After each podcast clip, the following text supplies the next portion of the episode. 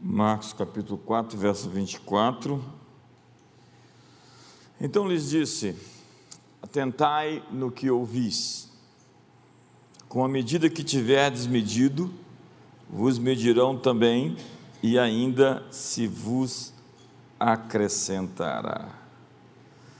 Pai, hoje nós queremos cuidar da nossa atmosfera, do nosso ambiente, e queremos Portanto, cuidar do que ouvimos, vemos, das janelas da nossa alma, porque aquilo que entra no nosso coração tem o poder de criar o ambiente externo das nossas vidas. E queremos, assim, trabalhar nossos sentidos físicos para que eles cooperem com o nosso propósito com o nosso destino. Em nome de Jesus, amém. É incrível Jesus falar: cuidado, atentai no que ouvis.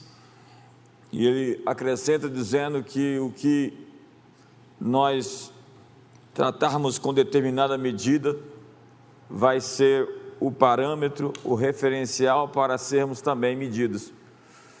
Na última quinta-feira eu falei sobre a história de Esaú, como ele gerou uma descendência amaldiçoada por conta de que em algum momento na sua história ele ficou ferido e aquela ferida jorrou um ácido, uma amargura que fez com que sua doçura, sua ternura lhe fossem tiradas. Assim, Esaú gerou os Amalequitas, que ao longo de séculos se transformaram na pior espécie de pessoa que poderiam ser, os piores seres humanos possíveis. Pessoas que sangram, sangram continuamente, são pessoas que de alguma maneira estão feridas e ferindo outros. Eu falei aqui sobre Simão, o mágico, que precisava de uma expressão, de uma manifestação pública de aprovação perante as pessoas e Pedro identifica, faz o diagnóstico de que o problema todo estava em que ele estava preso por um fel de amargura, fel de amargura é a expressão bíblica, e laço de iniquidade. A amargura cobrou sua conta.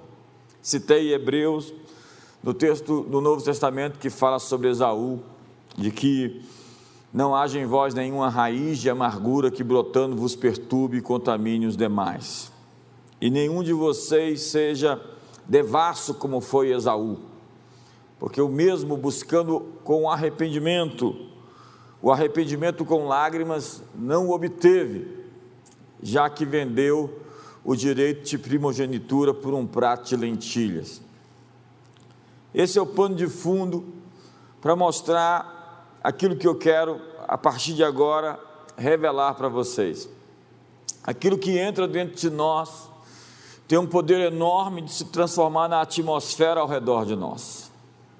Jesus disse: não é o que entra no homem, no sentido da comida e da bebida, do contexto que estava ele se referindo, mas é o que sai do homem que o contamina.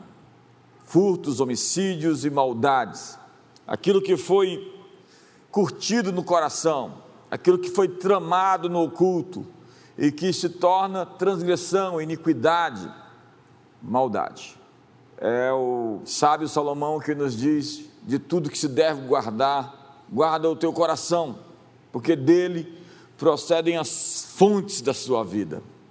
Então, o que entra dentro de nós tem um poder enorme, aquilo que nós permitimos pelos ouvidos, pelo tato, pelo paladar, pelos olhos, pela visão, de gerar dentro de nós uma atmosfera que inevitavelmente vai se transformar no nosso ambiente ao redor. Porque o nosso ambiente ao redor é simplesmente o espelho do nosso ambiente interior. O que temos dentro de nós vai se refletir fora de nós. A prosperidade interior, como diz João Agaio, é a nossa prosperidade expressa da alma que vai ser expressa no físico, no contexto geral da vida. Ou seja, antes de virar qualquer chave fora de você, é preciso virar as chaves dentro de você. E Jesus fala: atentais no que ouvis. O que estamos ouvindo toma nossa atenção e concentração, o que por sua vez influencia nossas crenças e valores. Você sabe o que significa entreter? Sabe o que é a maior indústria com o maior capital de recursos, de resultados no mundo? É a indústria do entretenimento. Entreter significa capturar sua atenção, ter a sua atenção. Minha pergunta essa manhã é: o que está tomando a sua atenção? O que está ocupando os seus pensamentos? O que está formando suas crenças e os seus valores? A quem você está dando ouvidos? Quem são os seus formadores de opinião? Crenças e valores estabelecem um padrão para os nossos ouvidos que determina as vozes que nós escolhemos ouvir. No mundo há muitas vozes, 1 Coríntios capítulo 14, verso 10, e todas elas têm um significado. Esta norma é também o que nos leva a certas pessoas mais do que a outras pessoas. É uma lei de atração, pessoas com um padrão ímpio são atraídas por pessoas com o mesmo padrão. É incrível isso. Se você tomar alguém de uma reputação fofoqueira e colocar essa pessoa em um novo trabalho, com 50 outros funcionários que nunca tinham conhecido aquela pessoa. Dentro de sete dias, isso é uma pesquisa, sete dias, cada outro fofoqueiro no local será atraído por aquela pessoa. É uma conexão, nossos valores comunicam algo no reino espiritual que alerta os outros com os mesmos valores a nossa presença. As pessoas que são suas amigas mais íntimas denunciam quem você é. Quem carrega um espírito de prostituição normalmente é ativado quando encontra uma pessoa que tem o mesmo espírito. Portanto, defina o padrão dos seus ouvidos. Nossa força começa com a nossa escolha para ouvir a voz de Deus mais do que qualquer outra pessoa. Precisamos ter o cuidado com quem está perto de nós, a quem permitimos influenciar-nos. Nossas amizades são poderosas, daí a Bíblia está repleta de tantos textos, salmos, provérbios, o Novo Testamento, cheio de tantas citações sobre como relacionamentos são definitivos para sucesso ou para falência. Precisamos construir relacionamentos com discernimento. Nossa força emerge quando estamos ligados na aliança, na mesa ao interagir com pessoas que falam em uma posição de negatividade, tem pessoas em uma posição de incredulidade, tem pessoas em uma posição de amargura, elas estão sangrando, e onde elas chegam, elas deixam seu sangue, sua ferida, seu pus. Quando um filho é ferido, isso está no livro do Não Tendes Muitos Pais, pela circuncisão por um pai, e ele não consegue ser curado da circuncisão, ele sangra. E se ele não aceita a correção, ele continua sangrando. Sabe, ao interagir com pessoas com essa posição, você se contamina pela frequência. Ao assistir esses programas de televisão, você se contamina por essa frequência. Assistir esses noticiários, você se contamina por essa frequência. Ao lidar com esse submundo da influência negativa de pessoas feridas, você está se contaminando e está abaixando os seus níveis emocionais para aqueles que estão carregados por medos, por feiuras interiores, por amarguras, por ressentimentos. Não haja em vós nenhuma raiz de amargura que brotando vos perturbe e contamine os demais. Diga comigo então, eu não serei contaminado pelo ressentimento dos outros. Eu ministro essas pessoas, mas não dou acesso a elas à minha vida. Quando estou sem força, fragilizado, cansado, eu tento evitá-las intencionalmente. Eu sou a única pessoa responsável por manter meu coração livre da dúvida e do julgamento. Somente eu posso reconhecer quando estou vulnerável a influência de pessoas que concordam com o espírito do medo, o espírito da rebelião e o espírito da destruição. Há pessoas que fizeram parcerias com algumas entidades. E a minha comunhão é com o Pai, com o Filho e com o Espírito Santo. Então temos que discernir o poderoso efeito da influência da personalidade, dos valores das pessoas que estão à nossa volta. Então temos que entender o que Salomão quis dizer em Provérbios 22, no verso 24: Não te associes com quem vive de mau humor ou com iracundo, nem ande em companhia de quem facilmente se ira, o homem colérico, para que não aprendas as suas veredas. Do contrário, você acabará imitando a sua conduta, e se enlaces a tua alma, cairá em uma armadilha mortal. É o texto. A comunhão cura, a comunhão estraga você. Eu tenho visto isso acontecer. Ao estar com pessoas em quem confio de verdade, eu promovo uma atmosfera onde a felicidade, o riso, a alegria é um ambiente contagioso, curador, transformador. Os médicos deveriam receitar risos como cura como remédio, porque o coração alegre, diz a Bíblia, é bom remédio. E é tão bom estar sob essa influência de pessoas assim, que te edificam só pela presença delas. Elas são tão harmoniosas consigo mesmas, que elas não estão afim de provar que são importantes para você. Elas não estão ali tentando marcar uma posição e te convencer de algo. Elas não estão ali tentando simplesmente se afirmar, se autoafirmar. Elas estão ali por sua causa. E elas estão ali despretensiosamente livres, porque pessoas felizes se recuperam mais rapidamente das suas doenças. Eu tenho uma cabeça de sociólogo, né? eu gosto de pesquisas, gosto, eu estudei estatística. É incrível como nesse período muitas pessoas que mais tinham medo do Covid-19 foram elas que foram afetadas de alguma maneira. Eu vi isso próximo de mim. E graças a Deus tudo ficou bem. Graças a Deus todas passaram, já foram desconvidadas. Agora entenda: meu coração é meu jardim.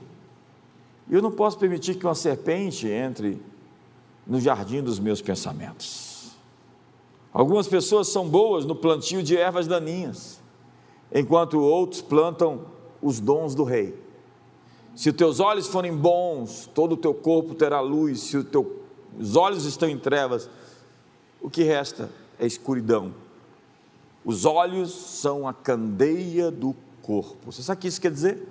A maneira como você enxerga as coisas mostra se há luz ou trevas em você.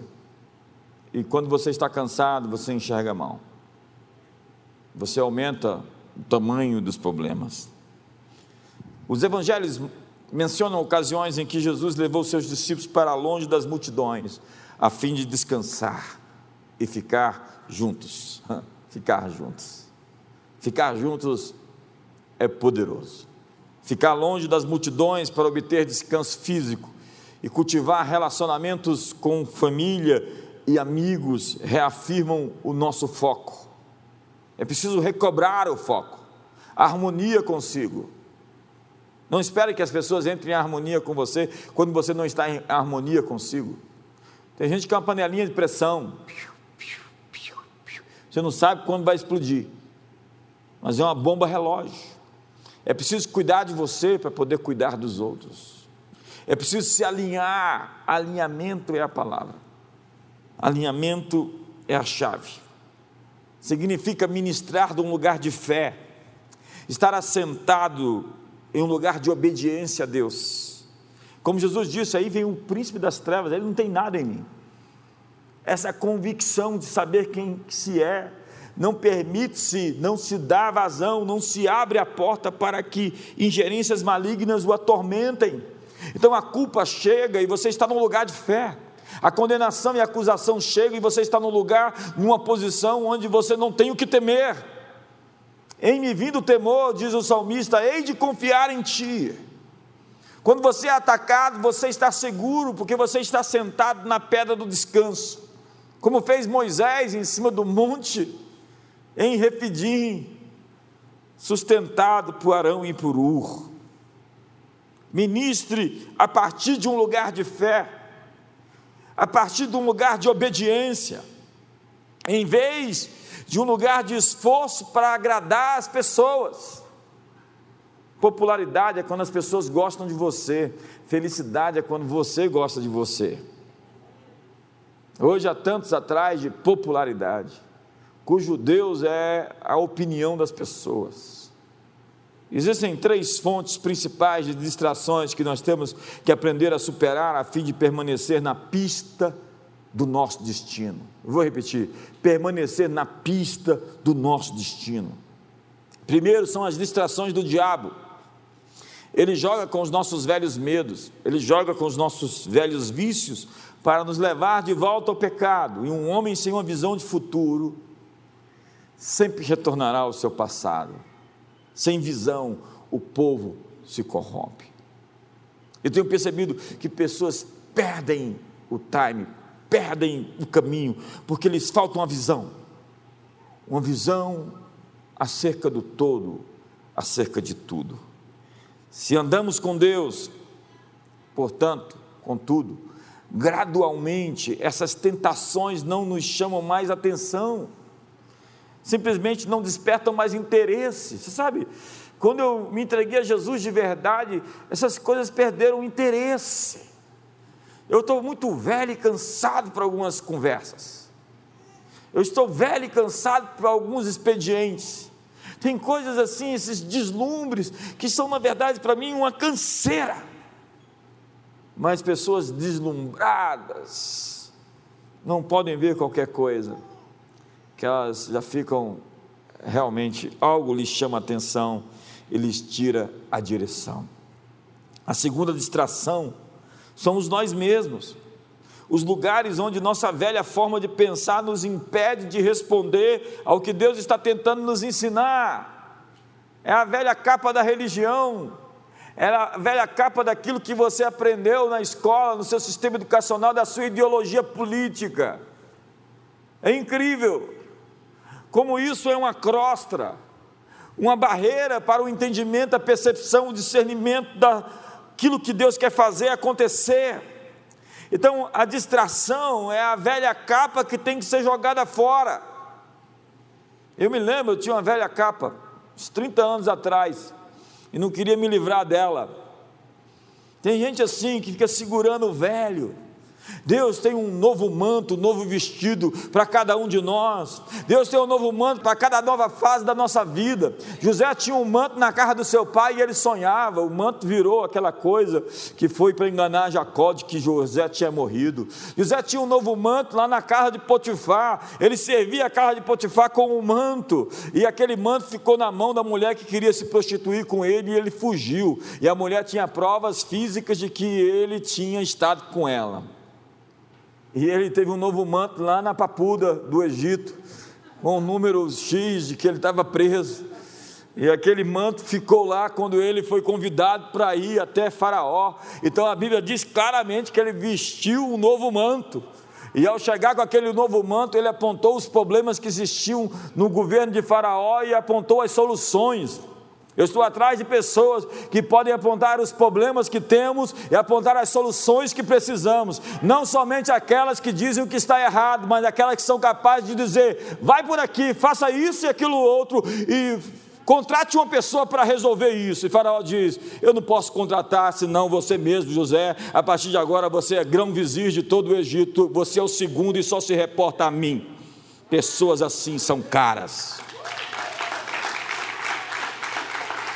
E a Bíblia diz que Faraó mandou colocar uma nova capa sobre José. Eu quero lhe dizer que nesse segundo semestre, nesse segundo tempo de 2020, nesse ano agora 5781 que está começando essa nova primavera que começa dia 22, Deus tem uma nova capa para o seu povo, para a sua igreja, para seus escolhidos, para você especialmente. Deus está preparando, costurando a sua nova capa para um novo tempo de governo e de autoridade. Me ajuda aí.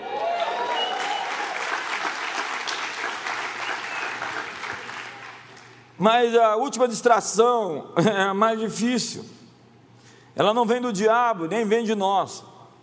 Ela vem de Deus. Sabe, as bênçãos que Ele nos dá, por vezes, se tornam distrações. O favor, a prosperidade, os milagres e todos os presentes incríveis que Ele derrama em nossas vidas podem nos desalinhar do nosso relacionamento com Ele. Você sabe, é quando nós temos que escolher se os benefícios da amizade estão acima do amigo. É quando os benefícios da nossa aliança com Deus se tornam a prioridade de nosso relacionamento com Ele. Foi por isso que Deus pediu a Abraão Isaac. Falou, Abraão, me dá Isaac. Como, Senhor? Eu quero Isaac. Como Isaac? Isaac foi a promessa que o Senhor me deu. O Senhor quer que eu vá lá e sacrifico ele no Monte Moriá? Exatamente. Você está mais alinhado com Isaac do que comigo. Sua bênção tirou a sua atenção de mim. Eu quero o menino. E quando Deus pediu a Abraão Isaac, Deus queria Abraão. Quando Deus pediu Isaac, Deus queria Abraão. Quando algo que Deus nos dá se torna mais importante que nossa relação com Ele, tenha certeza que Ele vai nos pedir. Eu tive amigos que escolheram o benefício da nossa amizade ao relacionamento que tínhamos. Mas todo benefício flui do relacionamento. Quando essa termina, a bênção também cessa. Quando valorizamos o que Deus valoriza, suas bênçãos nos caçam. Dá para escrever até um livro, caçados, procurados pela promessa, pela bênção. A bênção vem ao teu encalço, ela não te larga, ela não te solta, ela fica atrás de você. Deus está atrás de pessoas que possam suportar o peso da sua bênção. Essa é a natureza do reino do nosso Pai. Mais uma coisa, concentre-se nas respostas de Deus e não nos seus problemas. As pessoas querem saber a vontade de Deus nas suas vidas. Aqui está a chave. A vontade de Deus não é meramente focada se você vai se tornar um médico ou se você vai se tornar um professor. A vontade de Deus não está focada se você vai comer atum ou filé no almoço. A vontade de Deus surge quando nós nos posicionamos em Deus, em todos os momentos, em todas as circunstâncias, pela alegria que vem da oração e de uma vida de ações de graças. Eu vou explicar. Em 1 Tessalonicenses capítulo 5, Paulo nos instrui: alegrai-vos sempre, orai sem cessar em tudo, dai graças, porque essa é a vontade de Deus em Cristo Jesus para convosco. Alegrai-vos sempre, orai sem cessar, em tudo dai graças. Essa é a vontade de Deus para a sua vida. A vontade de Deus para você, alegrai-vos sempre, orai sem cessar, em tudo dai graças. Ao regozijar-se, orar e oferecer ações de graças, a vontade de Deus se descortina. Você cria um ambiente sobre o ambiente. Eu vou repetir isso. Você cria um ambiente sobre o ambiente que você está. Você traz a eternidade ao tempo. Os poderes do mundo vindouro. Você controla a sua atmosfera. Esse negócio de controlar a sua atmosfera é muito poderoso. Eu sou como um leão dentro do, da minha savana, do meu ambiente. E também sei ser como um cordeiro, quebrantado e contrito quando as situações exigem. O importante é que você saiba discernir o seu ambiente e controlar a atmosfera onde você governa. A Bíblia diz: governa no meio dos teus inimigos, ou seja, governa em meio aos inimigos. Momentos de dificuldade, de fraqueza, de incerteza, requerem atividades que chamam a nossa atenção para o céu. Ao concordar com o que é verdadeiro, a realidade de Deus se manifesta. Você quer saber a vontade de Deus? Ela se resume em uma frase: na terra como no céu. Faça-se a tua vontade, aqui na terra como no céu. Qual é a vontade de Deus? Que a terra seja um pedaço do céu. Mas acontece sempre, isso tudo começa dentro de nós. Essa é a grande chave dessa manhã. Essa é a grande definição de Lucas, capítulo 17, verso 21. Ei, se as pessoas disserem que o reino de Deus está ali, ou está acolá, não acredite, ele está no meio de vocês, ele está dentro de vocês. É de dentro de vocês que esse reino jorra para fora. É essa ambiência interna transformada, essa química organizada por Deus, esse ambiente de milagres e de fé, de esperança e de cura, que quando vinga dentro de cada um de nós, pode criar atmosfera ao redor de nós. É esse rio que jorra para a vida eterna. Dentro de vocês um rio jorra para a vida eterna, diz a Bíblia. Então a transformação do coração é o primeiro passo para trazer o céu para a terra. Nós somos o lugar onde os céus e a terra se encontram. Deveríamos ser assim termostáticos, definidores da temperatura. Deveríamos ser assim contingenciadores, não circunstanciados, mas circunstanciadores. Não deveríamos simplesmente nos moldar a realidade, mas moldar a realidade. Não deveríamos chegar e dizer: existe uma casa assombrada, uma empresa assombrada, uma igreja assombrada, uma vida assombrada. Nós somos os caçadores de fantasmas, nós somos os caçadores de assombrações, nós somos arquitetos culturais, nós somos definidores de uma realidade celestial entre os homens em meio ao caos. Obrigado pelo entusiasmo. Eu sinto que a coisa está crescendo. E quando a coisa cresce dentro de você, quando ela explode dentro de você, ela vaza para fora e se transforma no ambiente que você precisa. Mas ela precisa de transbordamento. Precisa ser mais do que uma fagulha, precisa ser um incêndio dentro de você.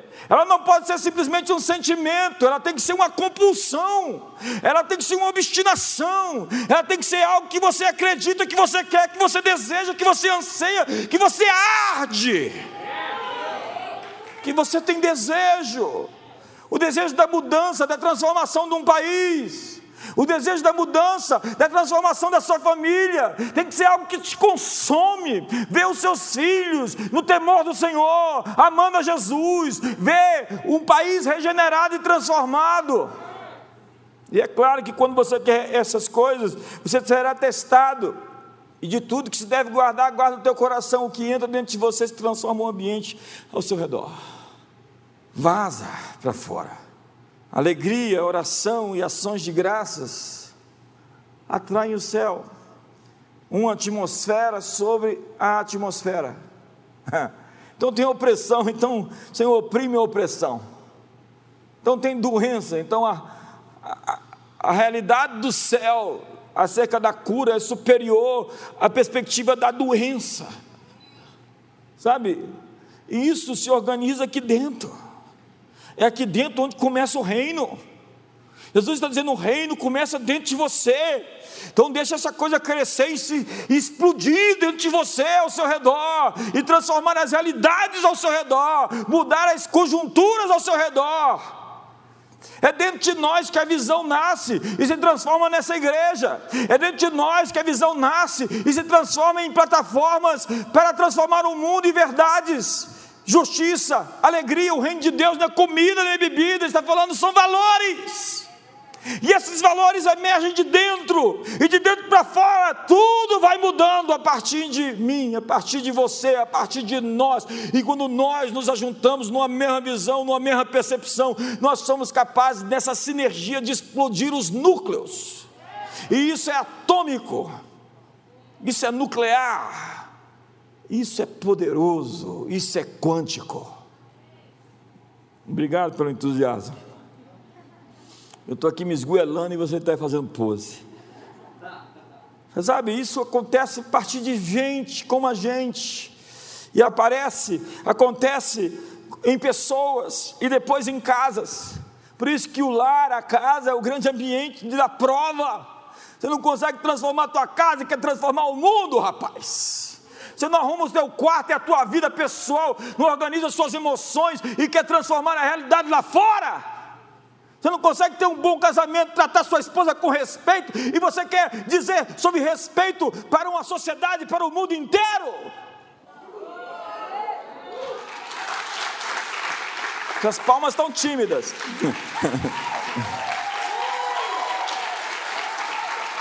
e depois que aconteceu em mim, isso explodiu para minha casa, para Oico, né? Pra... Então isso explode para as ruas. Isso conquista as cidades, isso transforma as nações e os continentes. Eu gosto da história de Domingos. De onde vem essa ordem dos dominicanos? Conta-se a história de que ele chegou lá e derrubou o carvalho de Odin. Foi lá e. Tem muitas histórias de como isso aconteceu. Mas entenda que essas pessoas foram ali para a Europa pagã, dos godos, ostrogodos, visigodos, lombardos, normandos, bretões, saxões. E eles revolucionaram o mundo. Como? A partir de si mesmos. De dentro para fora Algo aconteceu dentro deles, um novo nascimento explodiu em seus corações, uma nova vida, a vida de Cristo, Cristo em vós, a esperança da glória. E aquilo não pode ser contido dentro de um vaso simples, minúsculo, de um ser humano, mas aquilo iluminou a Europa, aquilo iluminou os Estados Unidos, aquilo está iluminando o Brasil. Então, essas são as ferramentas que usamos para ministrar a nós mesmos. Vou repetir: um líder tem que ministrar a si mesmo, um líder tem que se autogovernar, um líder tem que se autoliderar. As ações de graças é a grande chave de concordar com o céu por meio de agradecimentos. Como eu concordo com o céu, Senhor, eu te agradeço, porque a realidade que está aí não é a realidade que o Senhor quer. Porque se o Senhor tivesse que tornar tudo como o Senhor quer, o Senhor teria que manipular todos nós, o Senhor não quer.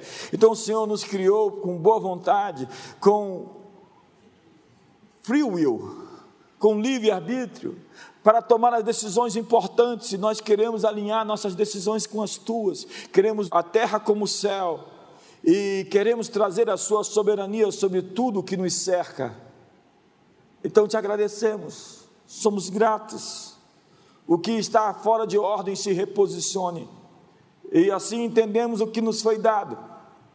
Conforme diz 1 Coríntios 2, verso 12: Ora, nós não recebemos o Espírito do mundo, mas sim o Espírito que provém de Deus, a fim de compreendermos as coisas que nos foram dadas gratuitamente por Deus. Como? Gratuitamente nos foram dadas, mas nós precisamos o que? A grande palavra aqui é compreender. Vamos todos compreender.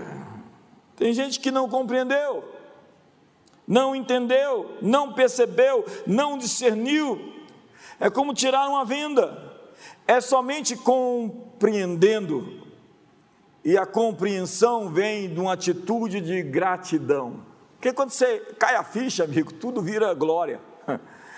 O salmista olha para os céus e diz: Quando eu olho para os céus, eu digo: Senhor, ó Senhor nosso, quão magnífico em toda a terra é o teu nome. Ele olha para os céus e diz: magnífico. Então ele vai lá no Salmo 19 e diz: os céus manifestam a glória de Deus, o firmamento anuncia as obras das suas mãos. Ele fica embasbacado, ele fica assim, sem, sem palavras, atônico, sem recursos de linguagem. Davi é esse sujeito que vê glória vê a majestade, vê a soberania, e ele transforma isso em adoração, em ações de graças, e a realidade dele à sua volta é o governo, tudo que ele fez em Israel, tudo que se transformou à sua volta, foi o reflexo dessa compreensão, dessa mudança interior que se transformou em tudo mais. Quando ele diz, Eu vou, quero construir o templo, Deus diz, Eu nem imaginei isso. A relação de intimidade de Deus com Davi nasceu dentro dele algo. É um nascimento, é uma composição, é um parto. Quando você está em comunhão com Deus, as coisas jorram dentro de você, mas quando você está em comunhão com as suas feridas, você fica amargo, azedo, lambendo suas feridas no altar da autocomiseração e querendo ferir e se vingar das outras pessoas.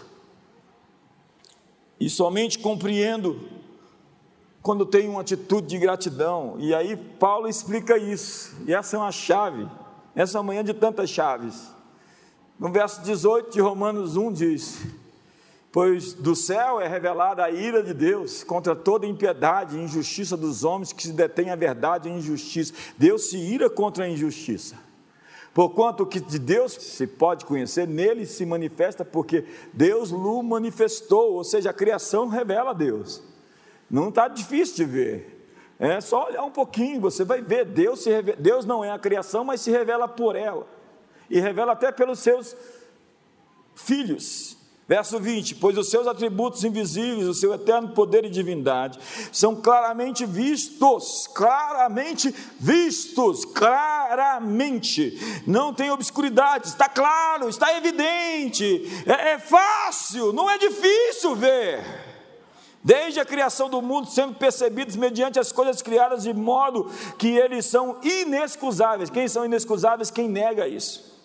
Porquanto, tendo conhecido a Deus, Contudo, não o glorificaram como Deus, nem lhe deram graças, não lhe deram graças. Antes, nas suas especulações, se desvaneceram e o seu coração insensato se obscureceu. Obscureceu, coração escuro, coração obscuro, coração em trevas. Tendo conhecido a Deus, não o glorificou você sabe, a idolatria é a ingratidão de dar a outrem aquilo que outro me deu. A idolatria é dizer: Eu quero te agradecer por tudo isso, mas não foi você quem fez isso, foi outra pessoa. Então a idolatria é dizer aos ídolos: Muito obrigado, quando deveria dizer a Deus simplesmente muito, muitíssimo obrigado. É a mesma coisa de eu fazer algo por você e você agradecer outra pessoa tem maior ingratidão. Paulo está dizendo que Deus não manteve quem ele é como um segredo, e que conhecer a Deus não é difícil. Na verdade, é a coisa mais óbvia do mundo. Tudo que temos que fazer é glorificá-lo como Deus e ser gratos. Ser gratos. Eu conheço o caráter de uma pessoa pela gratidão, eu conheço o caráter de alguém pela ingratidão ser gratos. Quando somos gratos, quando concordamos com a verdade, mediante a gratidão, então a verdade nos liberta. Assim ativamos a grandeza que Ele colocou em nós. Ao concordar com a verdade sobre quem Deus é, essa verdade nos liberta. Contudo, diz a Bíblia, contudo, não o glorificaram como Deus, nem lhe deram graças Antes, nas suas especulações se desvaneceram e o seu coração insensato se obscureceu. Coração em trevas, coração obscuro, coração escuro. Coração insensato, obscuro significa sem propósito, perdeu o propósito. Quando perdemos de vista o nosso propósito, trabalhamos contra o projeto de Deus para nós. Um coração escuro é um coração que é incapaz de perceber a realidade, de ver. Romanos, capítulo 1, diz que um coração obscuro perverte os nossos desejos e nos leva a todos os tipos de pecado que degradam a identidade de quem nós somos. Por causa disso, Deus os entregou a disposições mentais reprováveis para desonrarem a si mesmos. E aí vai descrevendo uma série de situações, porque quando perdemos de vista a Deus, quando deixamos de ser gratos a Ele, nós nos transformamos em uma outra coisa. Nosso DNA, mediante a epigenética, vai nos modificando. E é isso que eu falei de Esaú, que gerou essa descendência perversa, uma descendência perversa. Imagine que coisa mais trágica você gerar uma descendência de, de insanos, de loucos, de, de demônios, de monstros, ladrões, salteadores que atacavam pelas costas. Os Amalequitas eram, segundo os historiadores, a manifestação encarnada da maldade. Sabe, a gratidão purifica nossa natureza. As ações de graças nos mantêm conectados à nossa fonte. Um grande músico pode não acreditar em Deus, ele não sabe a quem agradecer, de quem veio o seu dom, de quem veio a sua energia, de quem veio a sua inspiração, de quem veio a sua sabedoria, de quem veio a sua habilidade, de quem veio a sua oportunidade, de quem veio a sua saúde. A Bíblia diz: nada tendes que dos céus não vos seja dado. O oxigênio é uma dádiva dele, muito obrigado. O sol é uma dádiva dele, muito obrigado. Ele está posto numa posição tão minuciosamente detalhada, para que nós tenhamos vida aqui e não sejamos um churrasco do domingo no eterno mundo. Sabe, É o que chamam de sintonia fina, o universo antrópico. Milhares de detalhes para que a vida existisse, tudo preparado de modo cuidadoso, por um pai bondoso, maravilhoso, e as pessoas questionam, mas como nascem pessoas defeituosas? A pergunta é como nasce 99%, ponto 9 alguma coisa de pessoas perfeitas. Como pode ser possível? Falta-nos gratidão para reconhecer tudo que recebemos, como diz o ditado: reclamei porque não tinha sapato, cheguei a uma esquina, vi um homem sem pés.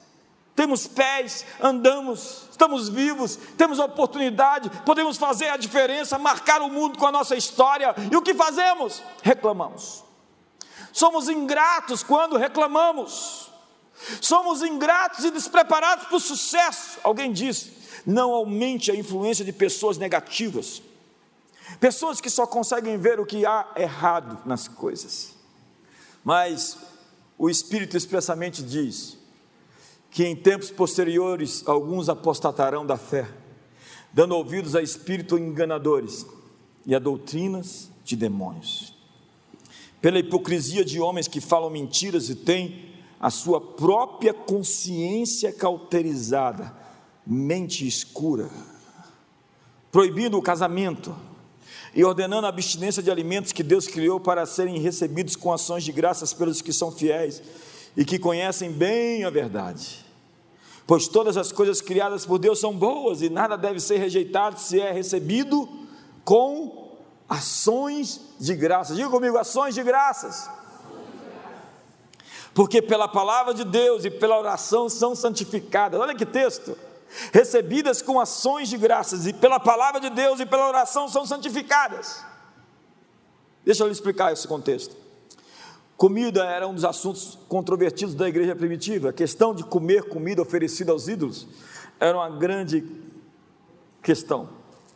Paulo diz que dedicar comida aos ídolos, no entanto, é muito frágil, é muito fraco. É como pegar algo que é meu e dizer assim: eu quero consagrar a outro fulano ali. então, Paulo está dizendo o seguinte: que a combinação de ações de graças com a palavra e a oração é poderosa o suficiente para desautorizar aquela consagração, aquela dedicação criando uma nova consagração mais forte ao verdadeiro proprietário das coisas, ao Senhor. Então a coisa foi oferecida aos ídolos, então nós estamos desoferecendo, no neologismo jberiano, nós estamos desautorizando essa consagração, nós estamos dizendo que isso não tem valor, e agora dedicamos isso ao verdadeiro dono, ao verdadeiro Senhor. A comida está consagrada e dedicada a Deus. Então, ele está dizendo que ações de graça santifica tudo que toca. Gratidão santifica tudo que toca. Ações de graças muda a própria natureza do alimento em algo consagrado, torna algo sagrado, algo dedicado. Essa verdade sobre os alimentos impuros se aplica a qualquer outra situação da vida que você encontrar, onde você encontra os demônios, ah, tinha aquela florzinha, comigo ninguém pode, né? O pessoal falava assim: olha, aquele negócio é um negócio do, do, mal. Do mal não, foi Deus quem fez. É coisa boa, é coisa legal, só não use de maneira mística, esotérica.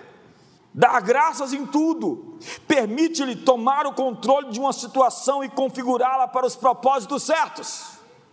Então eu quero dar graças a Deus por isso, ainda que pareça um absurdo, e não significa agradecer né, nesse sentido de se conformar à realidade, mas pelo contrário, de transformar a realidade. Porque a grande palavra esperança significa que as coisas vão ter sentido. Esperança, segundo Laclave Ravel, significa que todas as coisas, no final de tudo, vai fazer sentido. Ei, eu vim aqui para te dizer que as coisas vão fazer sentido. Eu vim aqui para te dizer que todo esse período de seis meses que a gente viveu vai fazer sentido. Eu vim aqui para te dizer que os traumas e as dores que você nem imagina porque sofreu vão fazer sentido. Eu vim aqui para te dizer que as coisas vão fazer sentido. Eu estou dizendo que Deus está unindo os pontos, está unindo as coisas e Ele vai fazer com que todas as coisas tenham sentido. Eu acho que você pode me ajudar, eu acho que você pode se expressar. Eu acho que isso não cabe sabe dentro de você e você pode criar uma atmosfera de que vai fazer sentido. Tudo em mim impulsa essa manhã dizendo que vai fazer sentido. Está crescendo, está aumentando, vai fazer sentido, está aumentando. Quando você dá graças, a arma do inimigo é colocada nas suas mãos. Então você vê algo errado e você fala assim: Senhor, muito obrigado, porque isso vai se converter em uma bênção para mim. Então você vê o inimigo se levantando, Senhor, muito obrigado, porque essa arma, esse esforço, essa energia que ele está gastando vai ser favorável aos meus propósitos. As ações de graças realizam a justiça divina, onde o inimigo é destruído pela mesma coisa que ele pretendia usar para a nossa destruição.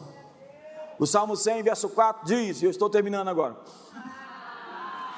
Entrai pelas suas portas com ações de graças, e nos seus átrios com hinos de louvor. Sabe como você entra na casa de Deus? Com ações de graças. Deus não recebe ingratos, maledicentes, murmuradores, amargurados em sua casa. A casa de Deus, imagine que casa. Uau! Então, para entrar ali, tem que ter um protocolo. Existe um protocolo mínimo para comparecer na presença de Deus. Reclamar não dá certo, eu já tentei. Fazer pirraça não dá certo, eu já tentei. Não dá certo. É gratidão, é reconhecê-lo, é adorá-lo, é glorificá-lo. Então a sua mente obscura se esclarece. Então seus olhos se abrem. Você começa a ver aquilo que foi te dado gratuitamente e começa a manifestar as virtudes daquele que te chamou das trevas para a sua maravilhosa luz. Então, quando você tem consciência de Deus em tudo, você transforma o ambiente. Deus está aqui, obrigado. Obrigado, os anjos também, os anjos se acampam ao redor. Eu não estou vendo agora, mas quero ver quando. Então você fala muito obrigado, Senhor, porque tu estás tomando conta disso. E a Bíblia diz: reconhece ao Senhor em todos os teus caminhos, Ele endireitará as suas veredas. Isso significa onde é que Deus está? Ele está, não estou vendo, mas Ele está. Ele está nisso, Deus está nisso, Deus está nisso por meio de ações de graças. Sua opinião sobre mim e as minhas circunstâncias crescem dentro de mim, então isso não cabe mais dentro de mim e transborda para se tornar uma atmosfera. Você sabe, você cria uma atmosfera por aquilo que você acalenta, alimenta, acrescenta, aquilo que você nutre dentro de você vai ser a sua atmosfera. Então, se você nutre a autopiedade, você vai ter uma atmosfera de autopiedade, onde você está procurando a piedade dos outros, a aprovação dos outros, a afirmação dos outros. Mas uma pessoa resolvida é tão cara, porque ela chega ali e ela edifica com a presença, ela, ela, ela, ela nutre os outros, porque ela está ali, não tentando se afirmar, ela está afirmando. Ela é tão poderosa que ela está edificando. Ela é tão poderosa que ela está nutrindo. Ela não está ali como vampiro, querendo sugar todo mundo. Sabe, dar graças inclui fazer o inventário dos dons de Deus na sua vida, contabilizar, faça as contas. O salmista diz: O que eu darei ao Senhor em troca de todos os seus benefícios para comigo. É realmente difícil ficar deprimido com sua situação quando você está preenchido com a consciência do amor e da bondade de Deus que envolve e permeia toda a sua vida. Eu creio que verei a bondade do Senhor na terra dos viventes. É uma autoafirmação feita em alguém que acredita naquele que não pode mentir. E não foi Deus quem disse que ele verá a bondade de Deus, foi ele quem disse, acreditando que Deus vai honrar a palavra que ele disse. Como bom pai que dá bons tesouros, boas dádivas aos filhos. Então, a prática de ações de graças como um estilo de vida lida com a culpa, porque vem a condenação e você agradece, porque foi perdoado. Então você agradece porque recebeu o dom da justiça e a abundância da graça. Então você lida com a crise porque você sabe que Deus está colocando tudo em órbita da sua vontade. Você lida com o conflito porque você apazigua seu coração e deixa de entrar em guerras que não são suas. Ei, não entre em guerras que não são suas. Ei, guerras drenam energia, guerras drenam recursos, guerras drenam vida. Pessoas estúpidas vivem num estilo de vida de rixa, de intriga, de divisão, de facção. Não alimente isso. Isso é carnalidade, segundo Paulo. Isso são obras da carne. Portanto, eu vim aqui essa manhã dizendo a você: desarme o inferno com suas ações de graças, desarme o diabo com a sua gratidão, controle a sua atmosfera. Jesus foi movido para a ação não pela necessidade dos homens, mas pelo coração de seu Pai. Dentro dele havia uma operação constante de uma química que jorrava para todos ao redor. Você sabe como ele mudou o mundo? A partir de si, de dentro de si. Você sabe como nós vamos mudar o mundo? Quando o céu e a terra se encontram dentro de nós.